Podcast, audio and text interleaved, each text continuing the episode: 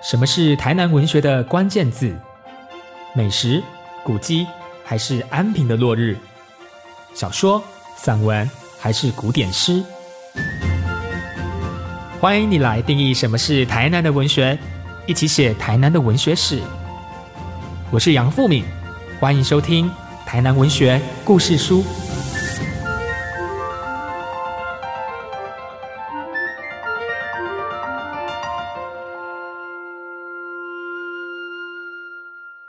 大家好，我是杨富敏，欢迎收听《台南文学故事书》。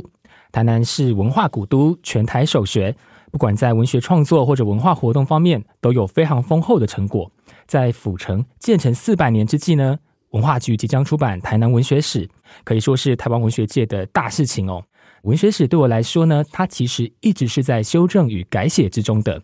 那什么又是台南文学史呢？我们或许可以借用吴兴隆先生的回忆录“此时此地”这四个字作为联想哦。此时此地很足席，台南哪里有一篇小说正在写，哪里有一篇散文正在构思，哪里又有一颗文学的种子正在发芽，这些那些都可能是未来台南文学的一部分。这也涉及到我们对文学的定义又是什么？可以是散文、小说、诗歌，但一定还有更多新的形式。新的媒介正在被探索之中哦，所以台南文学史应该是一个起点，它召唤我们重新将台南文学文学史重新给问题化。那也邀请大家一起通过文学的文本来重新认识这一座迷人的城市。今天我们就邀请到台南文学史的主持人陈昌明老师来跟大家谈谈这个动人的文学史计划。陈老师好，主持人杨富明好，各位听众大家好。陈老师是成功大学中文系的老师，那也是我从小到大耳闻的一个知名的学者。这样子，今天第一集一定爱请陈老师来讲《公跨马亚界台南文学史计划》哦。老师是名公跨马亚一个台南的渊源这样子。呃，我不是台南人，那因为我到台南读书啊，我大学时代是成功大学中文系的学生，硕士班、博士班到台大求学之后，就回到成大任教。那么在这样的一段过程里面，其实我在台南居住的时间比我的故乡基隆多了两三倍了，因为我在台南大概住了快四十年，在这一段时间里面，我个人对台南每一段时间都会觉得，早期我认识的台南跟后来认识的台南又不一样。其实它那个层次感的丰富，让我对台南这个都市会觉得，真的它跟我过去居住过的都市都不太相同，当然还有一些原因呢，是因为台南有一些朋友，他带领我慢慢进入台南的文理脉络。譬如说，我的好朋友，也就是台湾文学馆第一任的馆长林瑞明教授，那时候我从成大跟他一起借调到台湾文学馆担任馆长跟副馆长，在这个过程里面，我不但认识了。台湾的各个知名的这些文学创作者，那么对台南有更进一步的认识。其实我们台湾文学馆，它一走出来，过去台南的警察局或者消防队，其实这里面也有很多文人哦。比如说徐炳丁，就是在那边工作的。那我们也知道，台南其实。卧虎藏龙，你走到民族路，走到任何一个巷弄，都会发现那里有一些很有意思的文史工作者或者作家。那在这样子的一个环境的过程，我过去是不认识的。不只是小吃迷人哦，台南的文化其实才是迷人。所以我刚刚才会跟主持人杨富明，当然杨富明也是台南知名的作家了 哈，很多人对他的作品都非常的熟。那我在台南这么多年，在认识台南的过程里面，有人带跟没人带就不一样。譬如说，我刚提到我那个呃林瑞明教授，他就会告诉我台南的典故，包括一个小地方，你就会发现跟别的地方不同。比如说有一次，他带我到大人庙去吃小吃，他就说：“哎，陈昌敏，你知道我们府城人，他常常动不动就说我们府城人，我们府城人。”叫大人庙是不一样的哦。我们府城人叫大人庙叫做大人庙，嗯，到了府城以外叫做大人庙。哦，那个完全不一样。我我那时候就吐槽他说：“哦，你们有阶级意识？”他说：“不是，这是文化。哦，要了解到每一个不同的地区，因为这样子的感觉。”你会慢慢发现台南的很多很有意思的文化酝酿的过程。其实我刚上节目之前，我跟傅敏谈到一个问题，说台南的人才之多，我后来才发现，你看，连美国现在半导体最重要的公司 AMD 的老板苏志峰，或者是 NVIDIA 的老板黄仁勋，都出自台南。那台南的文学家跟艺术家更是多到不行。在这样子的一个背景底下，我就会觉得我好幸运到台南教书，这是一个可以不断丰富自己的都市。我印象很深刻，有一年我在读那个李乔的《结义西来安》的时候，前面有一些图，我就看到那个图说里面写到陈长明老师，老师好像跟李乔老师一起做关于西来安事件的相关的田野的踏查的一个活动。所以老师刚刚提到带路这件事情，哈，不管是提到林瑞明老师带路，带着你来认识台南，其实我觉得今天其实也是请陈长明老师一起带两多细杂当啦，换陈老师来帮我们带路，带领我们来认识哦，我们即将要出版的这一套台南文学史哦。这一套书总共有五本，字数多达一百万字以上哦。先请陈老师也来跟我们介绍这一套书的一个出版的因缘啊，我想这是一个重要的事情。然后以及这一套书它各册的一些特色和说明。台南文学史这一套书其实是为了府城四百年筹划的一个计划，也就是说三四年前叶泽山局长。跑来找我，他说：“我们来把这个府城的这整个就是台南的文学史，能够把它完成。”那我那时候因为实在是一者太忙，一者是我自己偷懒，我就跟他拒绝了。我就说：“啊，不行，我这个工作我不能做哈。”结果他就跑去找我们成功大学的校长苏慧珍校长。竟然苏慧珍校长一口就帮我答应了，在这样的过程里面，苏校长就说：“我们成大，哎，成大怎么可以不好好跟着台南整个的文化连接在一起呢？”所以苏校长说：“如果市政府给的钱不够，我来出。”他很豪气的说的这句话，其实。他真的是很投入这件工作。我记得我去年在搭高铁的时候碰到他，他远远看到我，他还停下来等我，然后说：“哎，陈昌明，那个台南文学史弄得怎样？钱够不够？不够的话，我们成大会帮忙。其实，真的做这一套文学史不是钱的问题，其实是要有许多专业的人来投入。”因为台南文学史是一个很庞大的文学史，它几乎是快半部台湾文学史了哈。这么庞大的一个工作，早先我之所以拒绝是有原因的哈，因为它有很多别的县市比较不会重视的文类，在这套文学史里面有一些东西，别的县市写文学史的时候，几乎只是稍微提一下，我们就把它变成一整册的内容，因为它的丰富度实在是你不能忽略。譬如说，以后也许其中一集会提到的，像台语文学，台语文学在台南创作者几乎等于是台湾的大部分，就是说都在台南，而且那个值跟量都非常好。那所以我没有办法忽略这一块。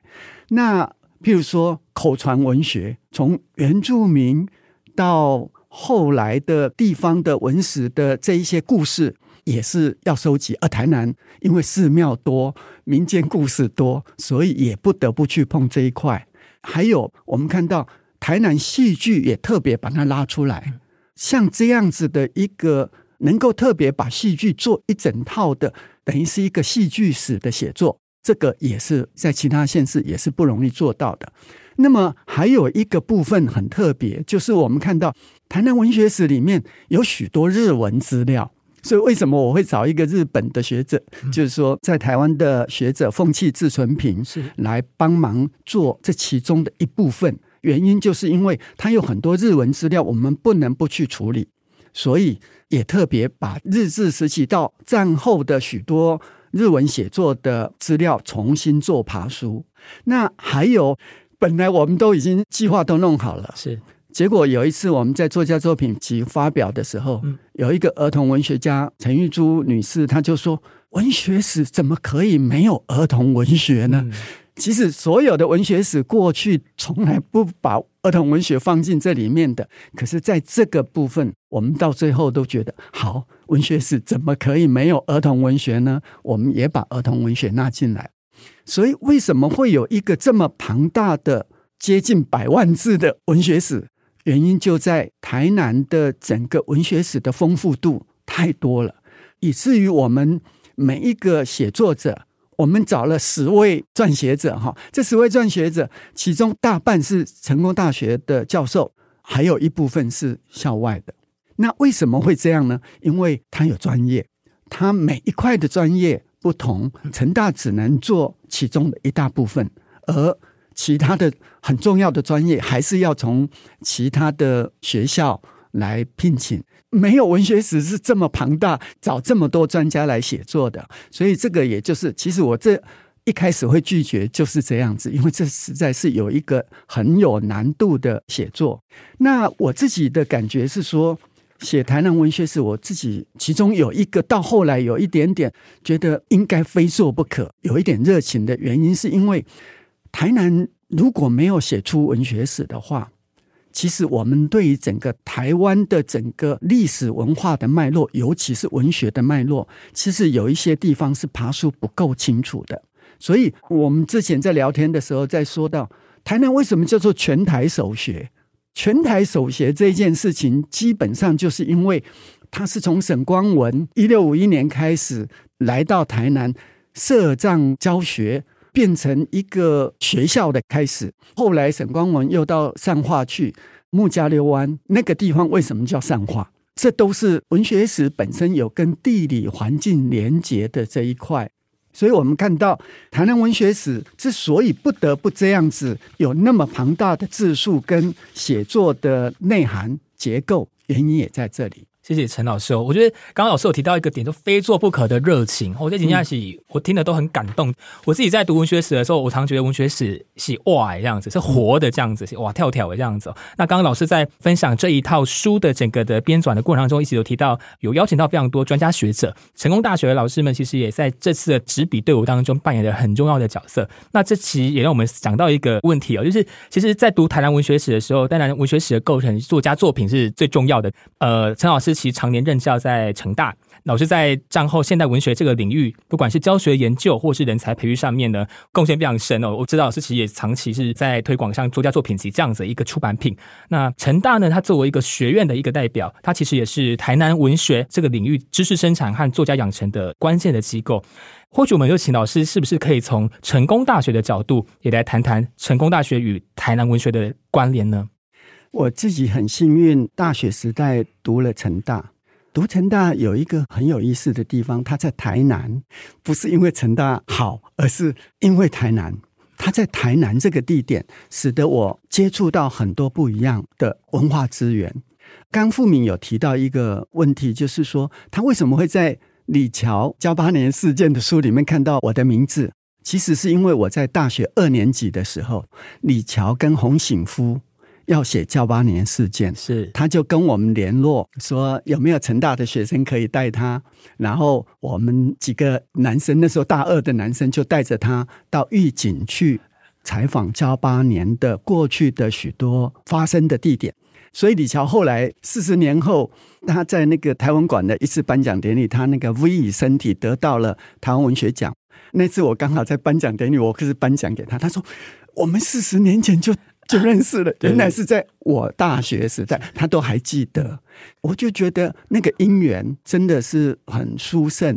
那因为我学生时代也编文学杂志，而且因为风云际会，就认识很多人。老师，文学杂志叫什么名字？哎，文学杂志除了校内的，对，比如说我们凤凰林、啊凤凰期刊或者成大青年，是我们编以外，还有校外。哦，我们校外在编那个前卫杂志。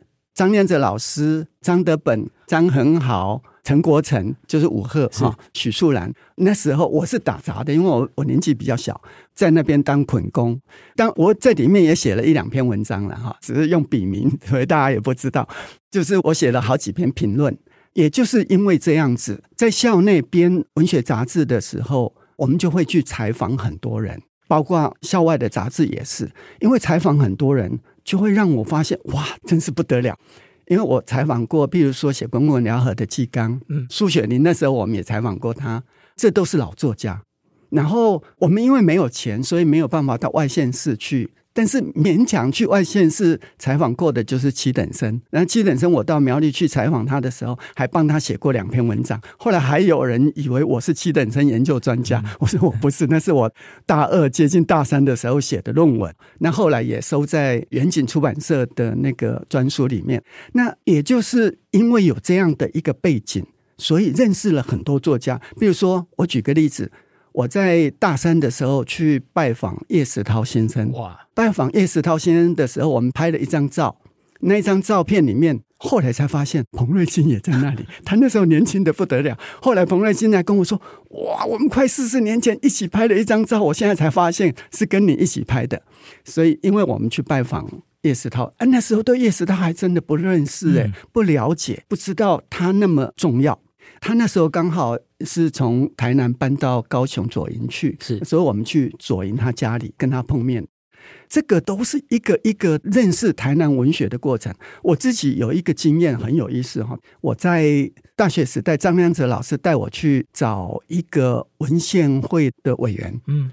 那个文献会的委员叫黄天恒，是现在讲黄天恒，很多人都知道哈。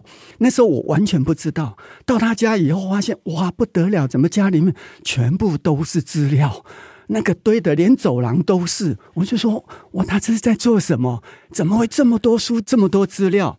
后来当然慢慢了解了以后，才知道哇，这固原皇家真是出了多少人才在台南，从黄兴。黄西南，嗯，到黄天恒，譬如说我们在日本很有名的写作者黄灵芝，是他们家族出的这些文人都是不得了的。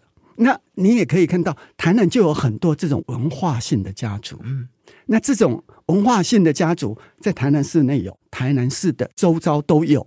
在这个过程里面，我都会觉得台南怎么，你碰到一个地方，然后你就发现说闪闪发光的东西。藏在里面，所以我自己在台南也做一点推广的文化活动，包括早期的作家作品集。我从到成大以后就开始推这个台南市作家作品集，因为那时候的几个委员都是比我长一辈的成大老师，像吕清昌老师、林瑞明老师。他们这一辈的人，然后我们一起来做，所以我就变成打杂的。我的所有联络都是我在做，所以这也就是包括台南的文学奖，也是从那个时候开始去推动的。好像早年那叫府城文学奖，对，就是府城文学奖。所以府城文学奖推动的过程里面也是这样。当然现在也叫台南文学奖哈，就合并以后叫台南文学奖。所以因为有这个过程，就认识到很多新一辈的。尤其是进入到台湾文学馆工作的时候，哇，连馆员都是很厉害的作家。嗯，比如说我刚跟傅明谈到赖香云，是我们第一代的台湾文学馆的馆员。哎，赖香云呢？今天台湾文学的写作者怎么可以忽略赖香云？这是一个很重要的。这我们台南这么多重要作家，不要说傅敏，你看我们都知道。傅敏在台湾文坛有他重要的地位，可是中生代里面，你看到那么多那么多精彩的作家的时候，我都会觉得哇，因为台南，所以从前我本来有机会离开台南回来台北工作的，可是我没有，就是觉得台南真的是。太吸引人了哈，就是有这样的一个时代环境哈。我们也知道说，成功大学为什么会跟台南连接在一起？我刚刚提的这些，你就可以看到，成功大学的很多老师是都是自己亲力亲为的去做了很多台南的文化活动。除了我们中文系，其实我们自己本来是做古典文学的，我自己也是做魏晋南北朝文学的，是做六朝的对。我做魏晋南北朝就六朝文学的，可是我后来也几乎花很多精力。都在做台湾的文学的资料的收集或者是出版，嗯，这个基本上当然也是因为周遭的这些朋友的影响。那当然，我早期也就在博士班时期就在清大跟福大开现代文学了。那但是我到台南以后，花了很多心思在做这一块。我举一个小例子，是，比如说我跟吕新昌老师。因为要调查北门七子的这一些资料，北门七子盐分地带，哎，盐分地带，盐分地带的这些文学家，其中我们去调查那个郭水潭先生，是大家不太认识郭水潭，我那时候也不太认识，可是我们去找他的资料，读他的诗，读他的资料的时候，会觉得哇，好有意思哦。于是，因为没有他太多的东西，所以我们到附政事务所去把他家族的资料。那时候还可以查哦，那时候隐私权还没有那么保护的时代，我们到附政事务所把他资料。因为郭守坛过世了，他的小孩住在高雄，我们两个人就跑到高雄去访问他的小孩。访问他小孩的时候，我们跟他小孩说：“你爸爸哪一年做了什么事？哪一年做了什么事？然后写过什么作品？”他小孩。嗯，其实年纪也不小了哈，哇，泪流满面。他说：“我都不知道我父亲是这样的一个作家，因为他自己都从来没读过他父亲的作品。在早年，有很多作家是这样的，默默写作，可是他也好像不鼓励小孩作为一个写作者这样子哈。他自己觉得有很多东西不得不写。我们可以看到，其实我刚提到的，单单只是找一个作家的文史资料的时候，我就会觉得有一些感动。那。每一次这样子的一个采访，都让我发现整个文学史的脉络慢慢就会出来。对，其实刚陈老师从作为一个成大的学生，然后跟同才之间们的一个办刊物去采访作家，到后来老师在成大任教，然后在教学的位置上面呢，协助关于文学的出版跟教育的推广。我们其实也从老师的谈话当中，仿佛也把文学史那个轮廓渐渐给廓清了。重点是还包括是从史料的搜整，甚至是文学史现场的跟作家的亲身接触哦，哦那个厚度就是不一样。它身边是有很深的东西可以去挖掘下去，所以我觉得很有生命力。所以文学史真的是洗瓦跳跳的这样子哦。那。一样从台南文学史这个角度来看，作为一个区域的文学史，其实我们知道九零年代的时候有非常多关于区域文学的建构，也是从那个时候，我想老师也是在一个现场走过来的前辈。那今天我们读台南文学史，就区域文学的角度，它跟其他不同县市的文学史的差异性在什么地方？那我们现在如果又直接把它跟台湾文学史做对话的话，我们今天读台南文学史，它的重要性又可以怎么去彰显它？哦，所以这题研究所的考题啦，哦，所以诶，其他导师在玩功课蛮爱这样。是是，台南文学史作为一个地区性的文学史，它跟其他的文学史有什么差别？我们不能说其他文学史不重要，都重要。是所有的文学史都重要，但是我觉得台南文学史它有一个很重要的特点，就是它从台湾的教育的发端开始，形成了许多的文人，包括发散出的各种不同的文类。这样子的一个丰富性的样貌，这也就是台南文学史为什么我刚刚前面在讲那个文学史结构的时候，要做的这么复杂的其中一个原因。譬如说，我们讲原住民文学，其实我们台湾现在已经有原住民文学史了，哈。那早期台南因为是平原，也称不上有什么原住民文学，可是它有平埔族的文学。你看到那个我刚提那个木加溜湾，其实就是平埔族了。那不同的这些社群，它本身就会发展出很有意思的东西出来。那台南因为是平原哈，早期其实台南平原很有趣。我稍微岔开来讲一下，比如说我每次开车出去，我都会觉得哇，马路上车子这么多，百万辆的江南平原上的车子，你要知道，我会把它当成台南过去有许多的野路。台南是有上百万的野鹿，而所以为什么我们台湾有鹿皮出口？嗯，我们的洋行出口大量的鹿皮的，包括鹿港也是嘛，所以才叫鹿港哈。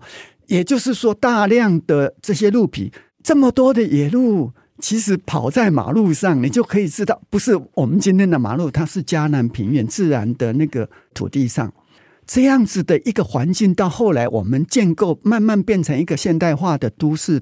的那个过程，其实也是文学史从一个比较原始的状态，然后变成我们今天样貌的这样子的一个发展过程。这个过程基本上有一个特点，你只要愿意，嗯，从某一些点就可以回溯到过去的历史是里面去。所以我们会看到，为什么台南有这么多很动人的家族？嗯，这些文学家族、文化家族那么多。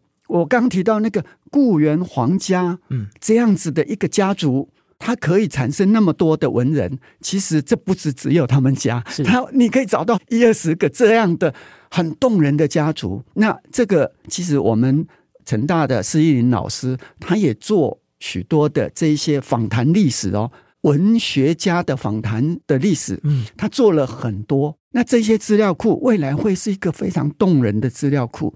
这在帮台湾文学馆建构这一些资料库的时候，其实是重新要保存。因为如果再不做这些访谈的话，再过个二十年，真的你也找不到这些记忆，也会消失了。如果不赶快抢救，那就很可惜。而台南文学史之所以有它的丰富性，我自己的亲身经历都觉得身边都是文学史。比如说我大学时代好了，我刚刚提到很多是大学时代的经验。我大学时代在外面租房子，我隔壁就是古典音乐社。嗯，成大古典音乐社当时有很多人，这些里面好多作家，其中就包括龙应台。当然也包括林瑞明，他们两个有时候就会骑着脚踏车从我面前经过，我就觉得那个画面其实也是文学画面，你知道那个意思吧？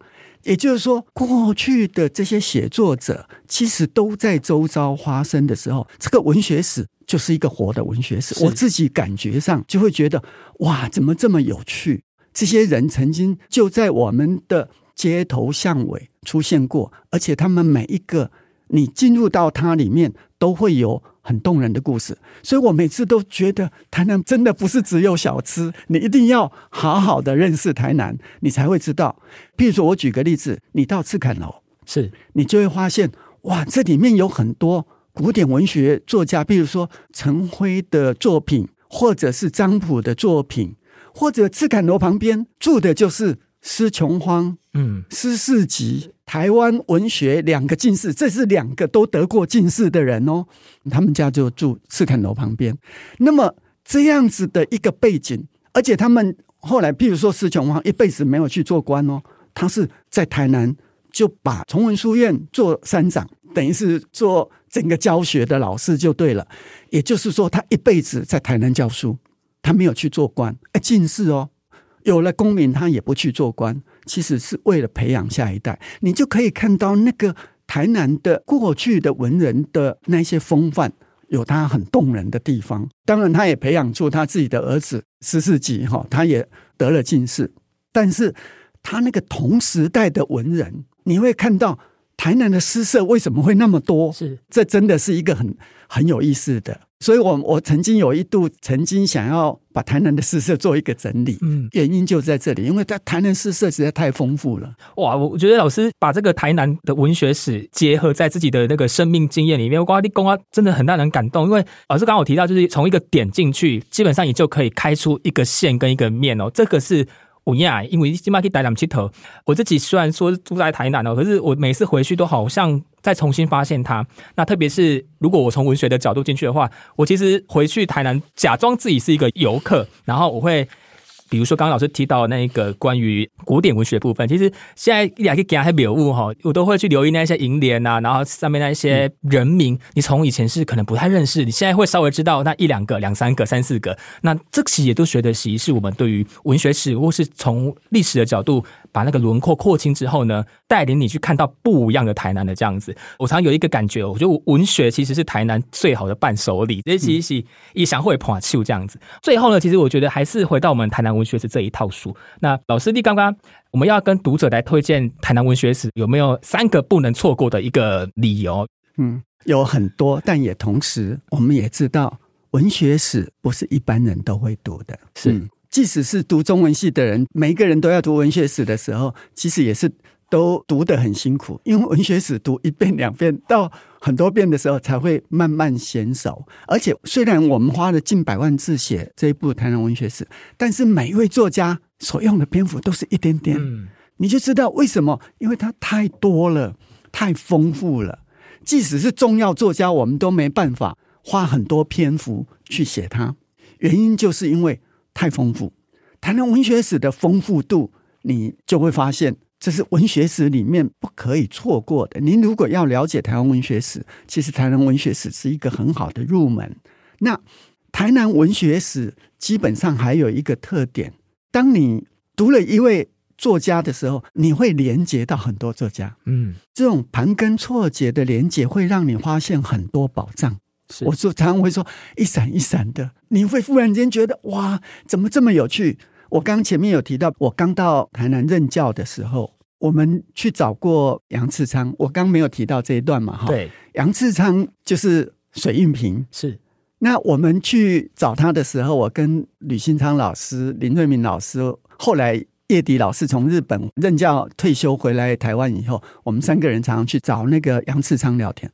他九十几岁，那时候我们没去找他，就从此台湾文学史就没有三零年代的超现实主义的出现了。也就是说，那时候我们去找他的时候，我们希望他的作品能够让我们在台南的作家作品集出版，结果他一口就拒绝了，就说我不让公家单位出版我的作品。可是他自己又没有能力整理，跟他一起常常吃饭聊天，聊了将近半年以后，他把他的作品拿出来给我们说：“好，那你们整理一下，帮我出版好了。”看了以后才吓了一跳，是，那是一个新看见的一个新的天地，让我发现，原来我们台湾的超现实主义在台湾的三零年代就有了，而且改写了整个我们台湾现代诗史的写作。后来很多人研究它，近二十年研究它的人越来越多了。还有纪录片，呃，对，还有纪录片哦，拍过电影的哈，所以我们就可以看到杨志昌在当时，如果我们没去找他吃饭，没有把他的资料整理出来的话，大家永远可能就不认识这位作家，因为他根本没有想要拿出来出版。大家就住在那个台南神学院后面，嗯，哎，所以我们有这样的因缘，你就可以知道，有很多工作，如果愿意去做，台南后来很多学者愿意花功夫去做许多的文献资料的整理，是因为不整理，未来可能就没了。那其实我们在做这些资料收集的时候，包括施林老师后来去做这些古典文人资料收集的时候，其实常常是在都已经破败的房子里面去古古厝古嘿厝古厝，而且那个古厝里面很多资料都被雨水淋过了，都泡过水了，所以在那固执堆中去找很多的资料，没有找就不见了。而且它可能永远就不见了，所以在台南文学史的早期文人到现在的许多资料的整理上，我就觉得其实还好有这一些过去的这些学者慢慢累积的成果，我们才可以看到。而这些工作，台南的，尤其我们成大很多老师，真的我觉得很感谢大家一起把这些事，不能说做得很完整，但是至少花过努力，而且有得到很不错的成果。我也很幸运，台湾文学馆在台南。因为有这样的一个政府单位，我自己也做过这里面的主管，所以我们也会发现，把这些资料库的整理是那么重要。所以我们后来也委托，包括文讯，把现当代作家的资料库要整理起来的原因，也是在这里。我们知道这一些过去的历史，如果不注意它，其实在我们的脑袋里面，它可能就不在了。所以一定要好好珍惜这一块。如果你读台南文学史，你就会可以看到很多前辈学者曾经累积的成果在里面。当然，它只能呈现的是一小部分，它只是一个窗口。你要进入到这些过去学者所整理的资料，我那个资料库之庞大，而且很动人哦，它可以写很多故事。是台南文学史之所以不得不去阅读，其实是因为你如果去吃台南小吃的时候，你就会发现，台南小吃的任何一个地方都有一个故事。是这个故事会带领你进入一个很有想象的世界。是，我前两年刚好在作家作品集，刚好出版了一个台湾做早期那个电信研究所的一个人，而且才发现他原来是早期的戏剧嗯剧本的写作者，而且不只是剧本的写作，很多人都不知道那个笔名是谁哦。嗯结果我们出版的时候，后来大家才知道，而且。他还写了很多未来世界的小说，我们今天看起来都觉得哦，好有趣哦，好有很多真的对上了。也就是这一些资料库的整理，包括我们去认识台南，台南文学史，坦白说只是一个窗口而已。嗯，它是一个起点，对，它是一个起点，因为每一个重要的作家都只能给一个小小的格子。啊，文学史，你如果想要认识它，就是一个点，你点进去了，它会带你连接进入到下一个很丰富的内容。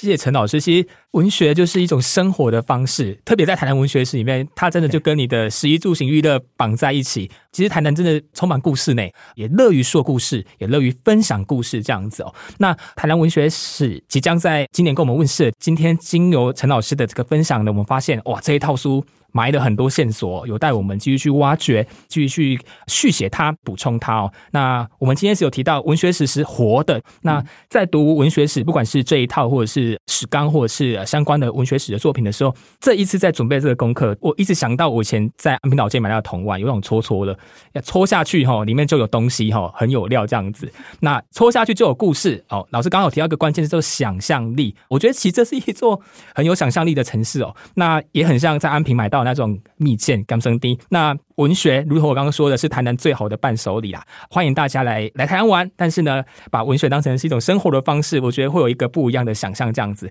今天要特别谢谢陈昌明老师，然后也谢谢大家的收听。那台南文学故事书，我们下次见。谢谢，谢谢大家。主持人杨富敏，谢谢。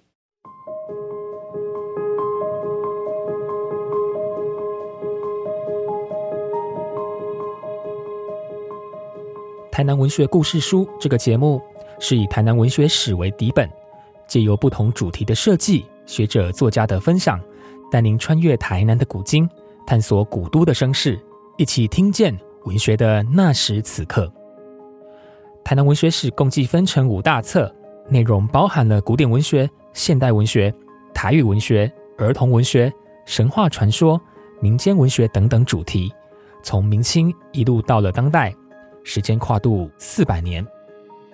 我在准备台南文学故事书的时候，除了跟着学者专家的论述，一起走进了文学文本的世界，其实我也一并回顾了自己从小在台南成长的记忆。我的文学养成与台南密不可分，住在旧制的台南县的大内乡，那是一个靠近山区的聚落，一个务农为主而相对朴实的世界。我来自一个大家族。走到哪里，处处都是亲戚，处处都是故事。对的，故事。台南对我来说，正是一座充满故事的城市。可以说，我们住在故事之中，大家都是吃故事长大的小孩子。不知道在你的心中，还有哪些台南的故事呢？我相信一定有文学史错过的，一定也有你一直放在心里面还没有写出来的。换言之，每个人。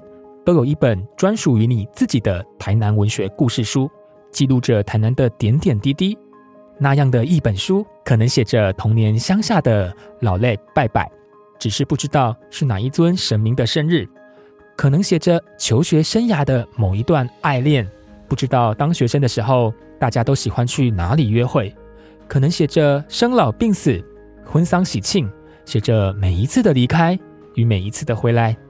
写着嫁出去的那一天，回娘家的那一天，当兵的那一天，退伍的那一天，写着爸爸妈妈在补习班一楼等我下课的故事，写着和阿公阿妈去后逃逼或者去蓝昆星的故事，写着国中露营去走马濑农场或者九层岭的回忆，可能写着搭校车、搭公车或者搭火车的通勤的记忆。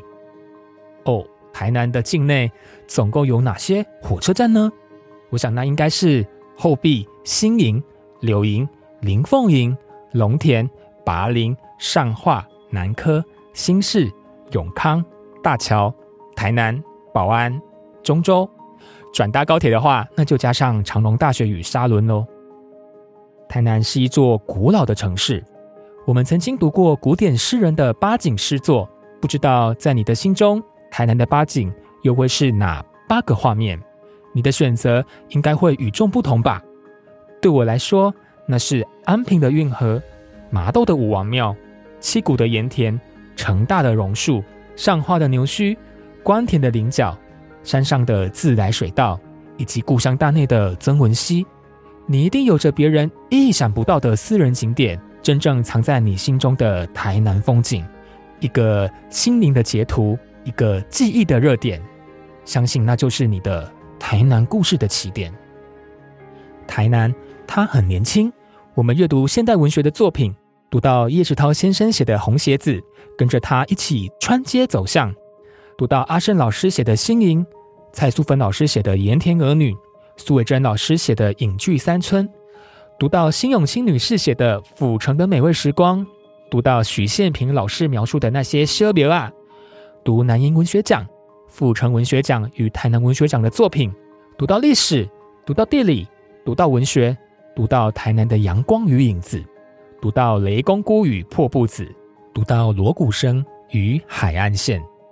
文学是一个现在进行式，所以今天给哪里很足席，此时此地，台南哪里有一篇小说正在写，哪里有一篇散文正在构思，哪里又有一颗文学的种子正在萌芽，这些那些都可能是未来台南文学的一部分。